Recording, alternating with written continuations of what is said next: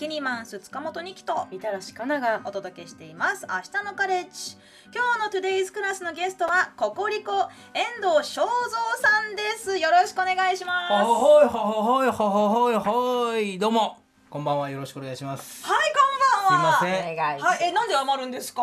やいやいやもうめてください。本当になんか呼んでいただいて本当ありがとうございますこちらこそどうもありがとうごいざいます。今日は楽しいお話になりそうな感じですね。いやいやいやいやもう頑張りますよ。もう本当にもう一生懸命汗かいて頑張ります汗汗かかれたらちょっとやだな。ちょっと冷酒ティッシュ冷房かけようかな。じゃあ書かないでおきます、はい。すいません。えー、改めましてね、プロフィールをご紹介しましょう。お願いします。遠藤さんは1971年生まれ、はい。大阪府豊中市のご出身、はい。幼少期より阪神タイガースのファンで、ご自身も高校野球の名門校をご卒業されました、はい。えー、1992年5月に小学校からの同級生、うん。田中直樹さんとココリコを結成し、はい。デビュー。現在テレビや舞台そして YouTube お笑いチャンネルとゴルフチャンネルをやりながら活躍中でございます。いやいやいやいや細々とやらせていただいてますけどもでね、あの、はい相方の田中さんとは、うん実は私あの2回ほどお会いしたことありまして、はいこちらのスタジオでもあとイベントでもご一緒させていただいたんですけど、はいまあ、海の生き物について、うんすごくねいろいろこう、まあ、真面目めなの人動物大好きですからね本当に楽しかったです、はいみたらしさんもねお好きなんですよね動物大好きなのであ本当ですかはい聞きたかじゃあったです今日どうしましょうあの本の話動物の動話します？物好きですか？犬に引き飼ってます。あ犬。はい。えっ、とポメとポメチと。そうです。よはい。ポメポメラニアンあそうですか、じゃあちょっとポメラニアンの話を中心に。ポメチって何ですか？ポポメラニアンとチワワのミックスですよね。あじゃあもっとなんか小さいとか、うんでもね大きさ的にはポメと一緒ぐえ本当にこの話していきます？うん、えポメよりもふわふわじゃないの？ずっとこの話になりますね、えーポメよりもふわふわではないです。そうなんだ、はいお名前は？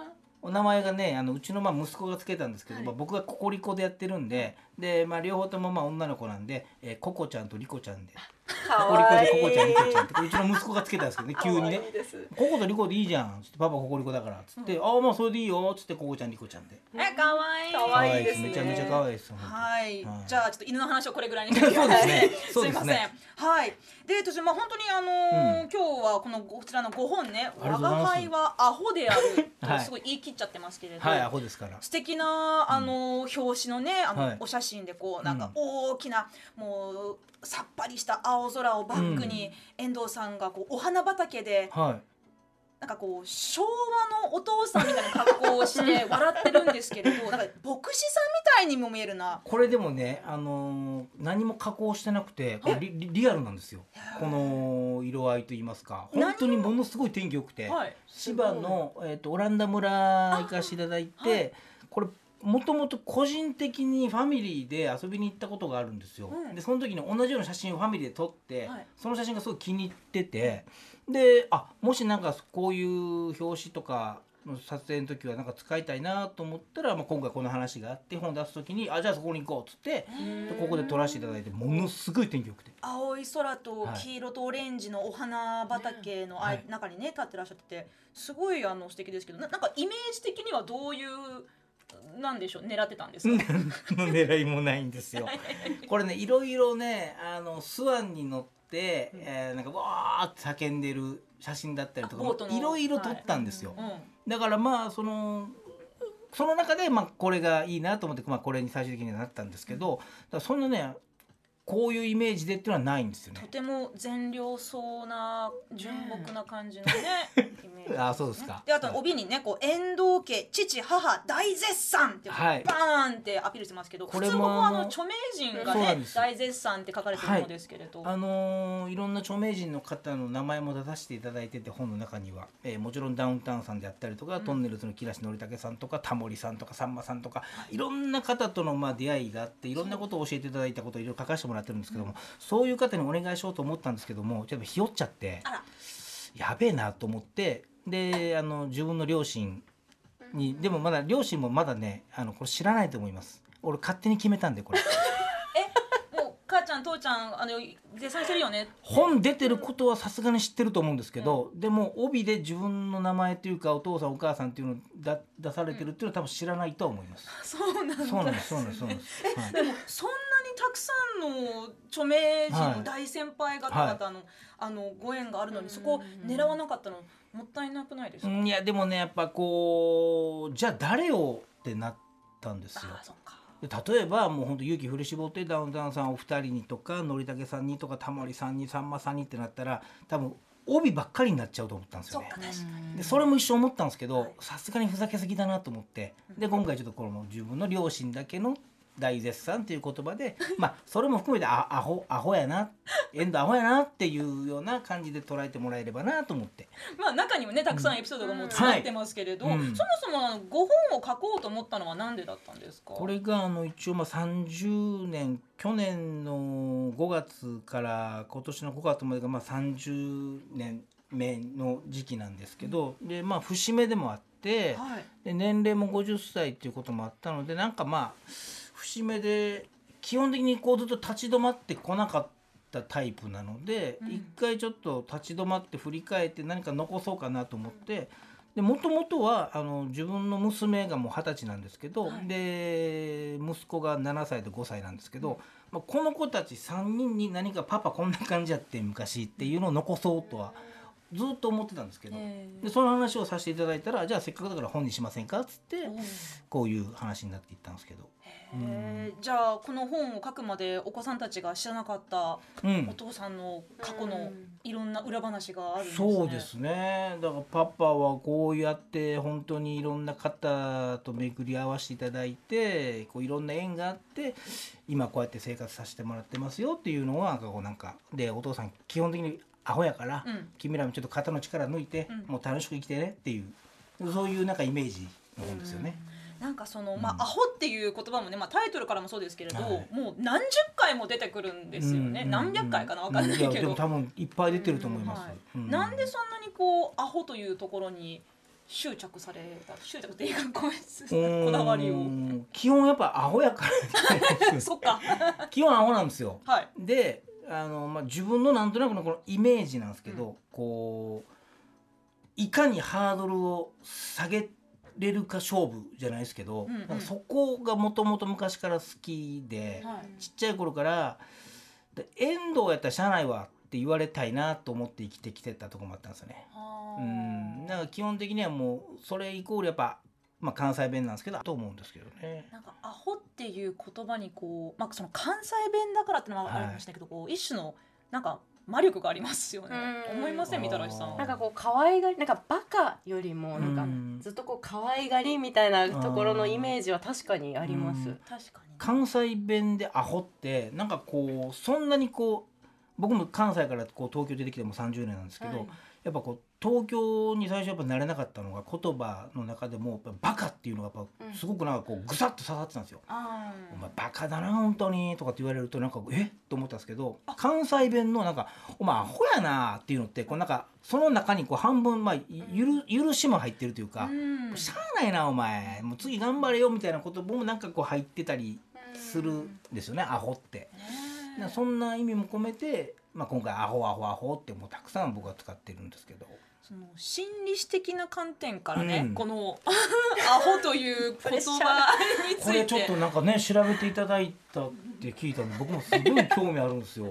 あのでもなんかやっぱりこうまあ心理師ってはい。結局こう縁とかうん。そういったところにある意味意味付けをしていく作業でもあって、まあ、あなたはこういうふうに考えたんですよねとか、うん。そういうふうに考えられたんですかじゃあこうなってこうなったんですかっていうのを意味付けをしていく作業ではあるんですけど、はい。でも私自分がそういう仕事をやっている中でも、結局メンタルヘルスで一番いいのってシンプル。それこそ遠藤さんの言うアホになることうん。がやっぱり自分を癒してくれる時って本当にたくさんあると思うので。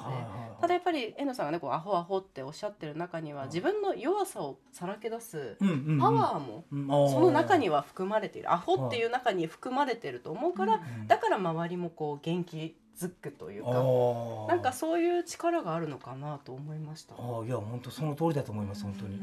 なんかこうミスとか 失敗とかでへこんだりすることとかはあまりなかったんですか？いやあのね若い時はやっぱあったと思うんですよね、うん。なんでできへんねんとかやっぱいろいろ怒られたりとかして、うん。どう考えたってあれはできなあかんことができなかったりとかって多々あって落ち込んだ時もあったんですけどやっぱ春時期ぐらいからですかね。あのーあんまこうそれは自分をすごくなんかこう過信してるというか、できるのにできひんかったって思ってんちゃうか俺と思って、うん。いやいやちゃうちゃうちゃうちゃう。俺一生懸命頑張ったけどもうこれが今の俺の精一杯やから、もうしゃあないやろっていうふうになんかこう切り替えれたっていうのはあるかもしれないですね。なんかその、ねあの高校も、はい。野球の名門校行かれてましたけれど、はいはいその野球も一時期はもうみ日本一とかなんかプロとか甲子園とかを目指して野球はそれこそうちのお父さんが本当にもう熱狂的なタイガースファンで、であの僕はもうちっちゃい頃から僕右も左も両方打ててたんですけど、えある日からずっと正蔵は僕正蔵って言うんですけど正蔵右で打てって言われて、なんでやろうと思ったらあのお父さんの中のイメージがあって阪神タイガースって本拠地が甲子園球場で浜風って言ってこう左バッターが非常に不利なんですよ。左バッターのボールが全部浜風によって戻されちゃう。そんな？そう。だから左バッター不利やからっていうことで僕を右バッターにしてだからもうイメージはもうずっと阪神タイガースでプレーをさせるっていうイメージ。そのレールに乗ってずっとこう野球を一生懸命やってきて中学もそれこそ全国大会とかも出させてもらったりとかしてで高校を選ぶ時に、まあ、67これも本人も書いてるんですけど67校ぐらいからこう強豪校から声をかけていただいて僕はもうとにかく甲子園に行きたかったんですよ。うんもう自分がこうスターにならなくてもスターがいるところの近くでいててとにかく甲子園でプレーがしたかったっていうその思いでこの高校って選んだ高校以外の全部の高校が甲子園行っちゃったんですよ。へ僕が選んだとこだけ行けへんかったんですよ。その時に俺はなんでこんな運ないねんとか思いましたけど、うん、でもそれぐらいやっぱこう野球は一生懸命やってましたね。ーでもそこでこう目指していたものを、まあ、いつかはその諦めるとかもしくはこう望んでたような結果が出せなかったっていうことも、ねな人生にある,、はい。あるじゃないですか、うん。そういう時ってこう切り替えるとか、うん。どういったふうにこう手放すこと。をあーでもこれもね本にも書かせてもらったんですけど、あのー野球をずーっと幼い頃から、まあ、お父さんのレールに乗ってずーっとやってきてて、で高校3年生の最後の大会でもう点差負けててあこれで次のバッターボックスで僕がアウトになったらもう僕の高校野球人生終わるなっていうのがもう分かっててでその時によしじゃあヒット打ったら大学もしくは社会人で野球をやろうと思ってその代わりアウトになったらもうきっぱりやめようってなんかそこでこう決めれたんですよね、はい。なんか知らんですけど。で相手のピッチャーの球をカーンとこう宇宙間にあヒットやと思ったらセンターの子がそれをファインプレーしてアウトになっちゃうんですよ。でそのセンターがあの谷君って言ってやわらちゃんの旦那さんですごい、もうすごい有名なプロ野球選手になったんですけど、その谷君にもうファインプレーされて取られた時にあ終わったと思って、でなんかそこでもうきっぱりやめれましたね、はい野球。あもう野球の神様とか野球の運はもうここで俺終了終わった終わったみたいな感じで、うん。次行こう次行こうみたいな感じにはなりましたけど。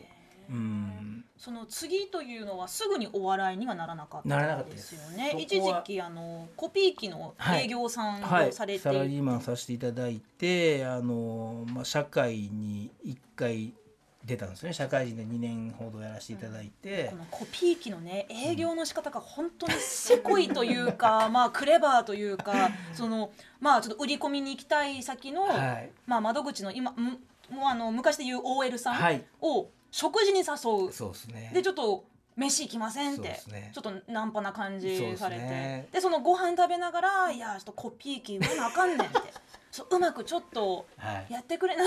ちょっとす。あのちょっとコピー機調子悪いですってやってくれんって。そうです。それも僕の中で一生懸命内地へ振り絞ってずっとどうやったら売れるかなと思ってて。であこれやと思ったのが実際にコピー機を現場で使ってるのは上の人じゃなくて OL さん当時は OL さんが使ってるのでこの OL さんさえなんとかすれば売れるかもって思って当時本当に10万5千円のお給料だったんですけど、それで半分以上を食費代に使ってへ「すいません」もしよかったら食事一緒に行っていただいていいですか?」っつって声かけさせていただいて、はい。で食事しながらこういう話今のまさにその本の中の話をして、はい。で分かった分かった。じゃあ次行った時に「で遠藤君じゃあいつ来る?」じゃあ僕水曜日の朝9時にお伺いするんでそのタイミングで「あれ？あれ?」って芝居打ってもらえませんか?」あれ？コピー機おかしいな。あれなんかおかしい。あ、ええとこに来た、ええとこに来た。ちょっと遠藤君ちょっと見てもらっていい？あ、わかりました。って言って、で、そのまま、じゃあちょっと一旦これ持って帰りますんで、つって、はい。で、あ、ちょっとこれ壊れてるみたいなんでこんだけかかりますけども、ちなみにうちの新品だったらこれぐらいでいけますけどどうしますか？みたいな感じで やってて、まあまあ売ったんですよ。まあ今ならもう時効かな話もうもう本当に。本当にねそういうこともやってました。若い時は。これが1920歳前ぐらいまでは。うんそれで営業成績1位だったんですって。ね。でもその会社もはい。もうきっぱりそうですね。それもきっかけがあって小学校の時の卒業文集をたまたまその181920歳ぐらいの時にたまたま見たんですよ。うん。で俺将来何になりたかったんかなと思ったらあのプロ野球選手か芸能人って書いてたんですよ。で、まあ、プロ野球選手はもうそあの瞬間高校の時でも野球をきっぱりやめたのでじゃああと芸能界か。うーまだ二十歳可能性あるかなとかと思ってテレビ見てたら同世代の当時ナインティナインさんとかよい子さんとかがネタをされててあれ同世代でもこうやってやってはる人おると思ってでその時はもうダウンタウンさんともうトンネルズさんともう思いっきし僕ファンでしたから、うわーああなってみたいなこの人たちの頭の中に遠藤正蔵っていう人間がいるんだぞみたいなことをこう覚えてもらいたいなと思ってとにかく行こうと思って、それも社会人で仕事させていただいたんですけど金曜日の日に辞表出したんですよ。はい。出して「すみません辞めさせてもらいます」なんでや?」いやちょっと東京行ってお笑いやろうと思ってます」アホかお前」アホか。って言われてそこでアホ言われて「お前アホやなお前ほんまに」っつって「あでもすみません行かしてください」って「分かった分かった」って言ってで土日挟んで月曜日にはもう僕もう仕事辞めてもう、まあ、お一旦大阪の実家に帰ってたんでだから今思えばあの引き継ぎとかねはい。そういうのを本当はちゃんとやらないといけないんですよ。確かに。自分の担当してるお客さんがやっぱいたので、ね。引き継ぎとかはその時におられた会社の先輩たちが全部ケツ拭いてくれてやってくれてたんだなみたいな。本当になんかこう皆さんに感謝というか 皆さんがいてこうやって今もこうやってね生活させていただいてるんだなっていうのも常常思いますね。本当一人じゃ何もできないっていう。みたらしさん。典型的です。ねあのお笑い結構ね好きって聞いていますけれど、うん。やっぱりこういうこういうなんていうのかなもうお笑い芸人さんじゃなかったら本当になんかもうダメだろうって言いながら怒られることいっぱいあるけどなんか芸人さんだと、うん。あ面社白い。会不適合者かもしれないですね本当に面そう考白い。えたらでなんか。許されちゃう、うーん。まあ時代も時代だったのかもしれないですけどね。うーん。まだ平成に入ってすぐぐらいとかですから。そう、いやでも今お話聞いててこうアホ力うん。ってあ自己肯定感なんだなって思いました。ちゃくちゃそんな感じ。うん、なんかこう自分を認めてあげる。さっきねその自分はアホだってそのなんかそのうん。多分自分がこう期待してる部分を手放すっていうお話されてたじゃないですか。でもそれってすごい自己肯定感でその自分を自分だと認めてあげる力。でしかもそれによって多分分かんないですけどおこがましいかもしれないんですけど遠藤さん多分他の方のアホな部分も、うんこう認めるようになられる部分もね なんかあったりとかしてそしたらすごいこうあったかい輪がこううん。広がっていくなってなんかお話聞いててすごい感銘を受いけました。やいやいやでも本当にだからこの年になってもう今51なんですけどねこの年になってやっぱ諸先輩方とかと一緒に食事とかさせてもらっても結局なんかこう類を友を呼ぶじゃないですけど、なんか同じようなこうニュアンスのモチベーション持ってらっしゃる方とやっぱり一緒にいることが多かったりしますね。はいうん楽しくて仕方ないです毎日が。うん。うん。本当にそのいろいろな先輩方のねこう後をこう、まあ、めめがけて行って、でそれであの遠藤正蔵という人もしっかりインプットされて はい。でなんかこういきなりね電話が鳴ってこうもしもしって言ったらあの志村けんさんからのお電話で「今からちょっとご飯行かない?」って言って「は行きます」って言って、はい。あれもなんかちょっと私すごいなって思っちゃったんですよ。あそうですか。今からい今からご飯に行くか行かないかっていうそのチャンス1回しかないかもしれない人と、何があってもそれを全部手ばもう捨ててでも行くじゃと思うんですよ、はい。志村けんさんだったら、はい。なんかそういうタイミングとかご縁っていうのももう取るか取らないかって二択ですよね。そうですねそれも志村さんの話をすればもうあの渋谷で僕ジムに通っててその当時、はいでちょうどランニングマシンでバーッと走って追い込んでたんですよ。はい。でも汗びっしょびしょになってバーッと飛んで携帯がブーンってなって、うん誰やろうと思ってで僕志村さんの名前を登録してなかったんですよね。はいっていうかそもそも志村さんの連絡先僕知らなかったんですよ。うん。で志村さんが多分誰かから聞いてかけてきていただいて僕はまあ走っててパッと出た時に誰やと思って電話番号しか出なかったんであでとりあえず出ようと思ってはい止めて「はい」って言ったら「あもしもし」だからちっちゃい声で「あ志村だけどあのな何言ってんの?」みたいなで最初「志村?」ってなるじゃないですか志村けんさんからかかってくるなんて思ってもないんで「し志村?し」あしむ志村って誰ですか? 」あのし志村けんだけど。志村けん。志村けんわかる？志村けん。し志村あし志村けんさんですか？今何やってた？ああすいません。あのえどどちらですか？今。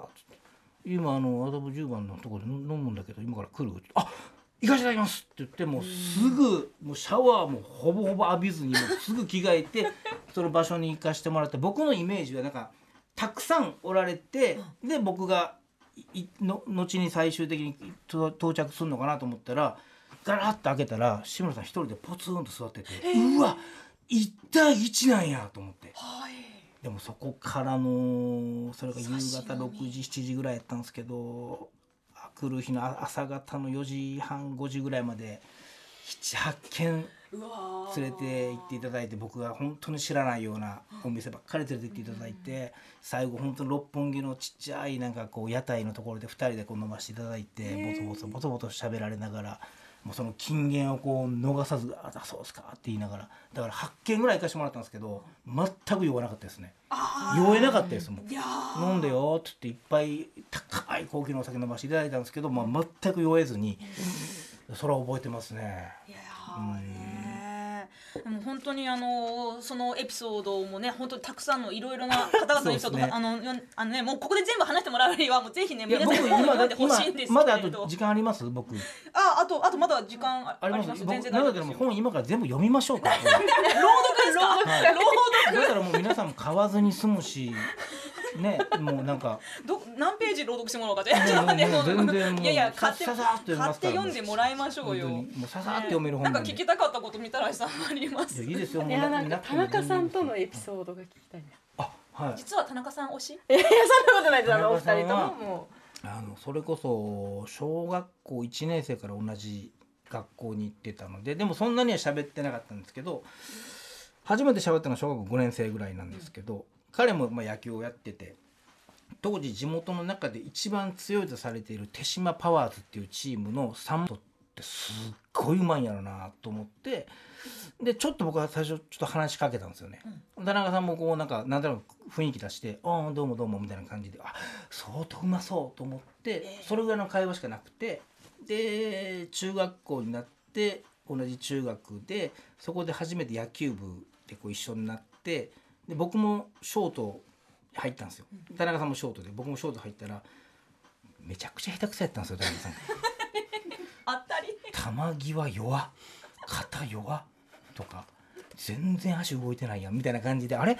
意外と俺のがいけるかもみたいな感じでまあすもう秒ですぐ俺がレギュラー取ったんですけどで田中さんがそのままキャッチャーに行くみたいな感じの、まあ、下りがあるんですけど田中さんとはもうだからめちゃくちゃ付き合いが長いので、はい好きになった女の人の話とかもありますし。えふ二人とも同じ人を好きなのこれがね本当田中さん今でもトラウマかもしれないんですけど田中さんが中2の時にすっごく好きになった子がいてそれが僕と同じクラスの女の子のヒロインだったんですよ。えーで僕は全くそのこと喋ったこともなかったんですね。で僕はもうアホやったし向こうはもう本当にもうすげえ頭のいい子だったんで、まあ、えんあの世界が違かったから喋ったことなかったんですよ。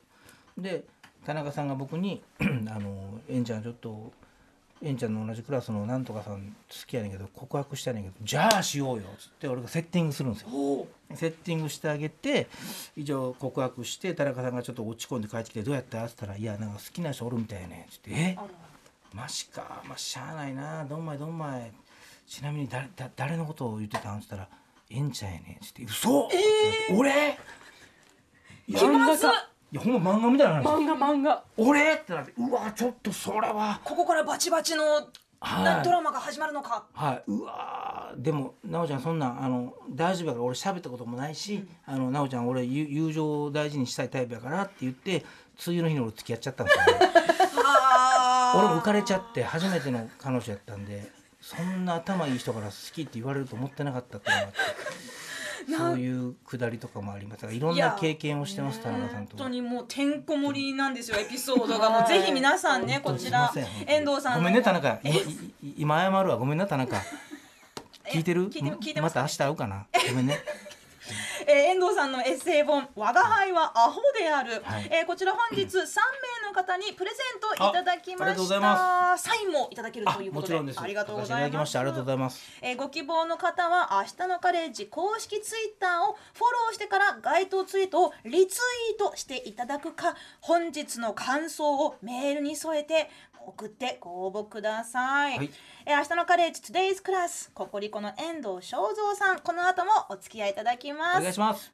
TBS ラジオから2期が今日のバディみたらしかなさんとお送りしている明日のカレッジ。今日はココリコの遠藤正蔵さんをお迎えしています。よろしくお願いします。お願いします。さあ皆さんから届いているメッセージ今日のテーマは縁とタイミング。ね。うん。はいどんなエピソードがありますかね？はいビッグジャンボさんニキさん皆さんこんばんは。こんばんは。私の縁とタイミングですが独立して約2年間一人でパソコンにかじりついて仕事をしていたのですが、仕入れもネットで売るのもネットでともともと接客業をしていた私にはだんだん息苦しさを感じるようになりその感じが売り上げにも影響するようになりました。そんなある日約2年ぶりに外の大型マーケットに仕入れに出たんですが、そこで今私が外でイベントをやるきっかけとチャンスをくれた老舗アンティークショップのオーナーと出会いました、うん。そのオーナーとはあれから6年の付き合いになります。感謝。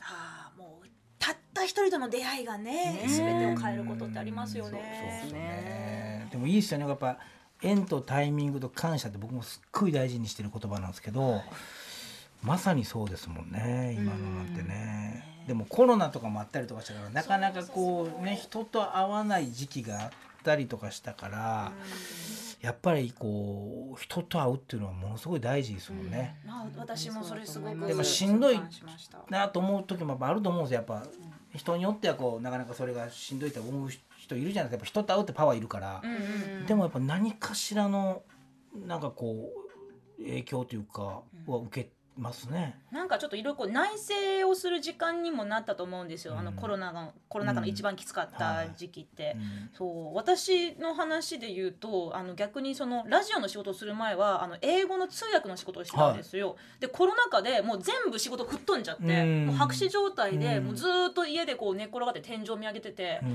やもう私東京に住んでる意味ないなって、うん。もうなんかどっか放浪の旅にも出ようかなって思ってたぐらいだったんですけど、そのタイミングでちょっとこうひょんなことからあのラジオをやってみませんか？っていうご縁をいただいて、でまあコロナの最初の夏にラジオという世界に飛び込んでっちゃったんですけど、あれもいろいろタイミングだったのかなって。思いますね。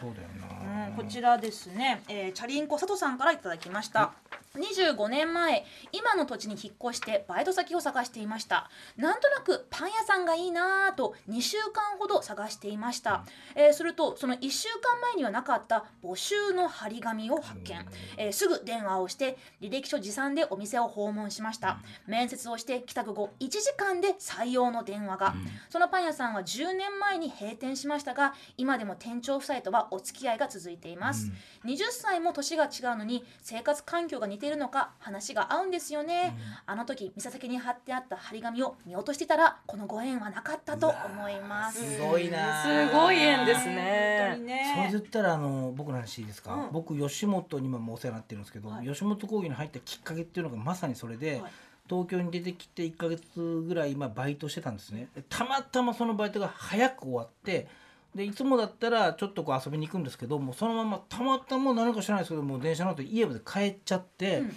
で家帰ってそのままテレビつけたらちょうどその当時やってたお笑い番組の最後のエンディングやったんですよ。はい。そのエンディングに、えー今度吉本興業でこういうイベントやります。もしよかったら連絡くださいっていうその紙を見て、えまあたまたま僕その電話番号、まあ、当時携帯とかないんで紙でバーって電話を控えてそこに電話をしてから今があるんで吉本と。うわすすごいタイミングみたいな。ーもうなんか導かれてますね。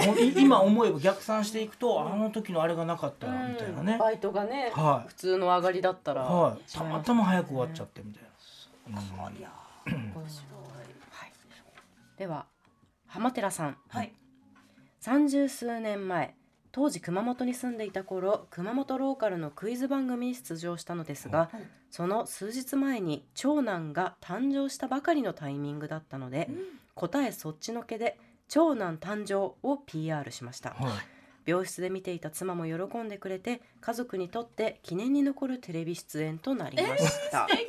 あーそうなん素だ敵やな。ねタイミングですね。こんなのも来てます、甘エビ王子さん。スーパーに行った時です。大好きなエビを見ていたら急に店員さんがやってきてエビに半額シールを貼り出したんです。めっちゃいいタイミングだったので5パックゲットしました。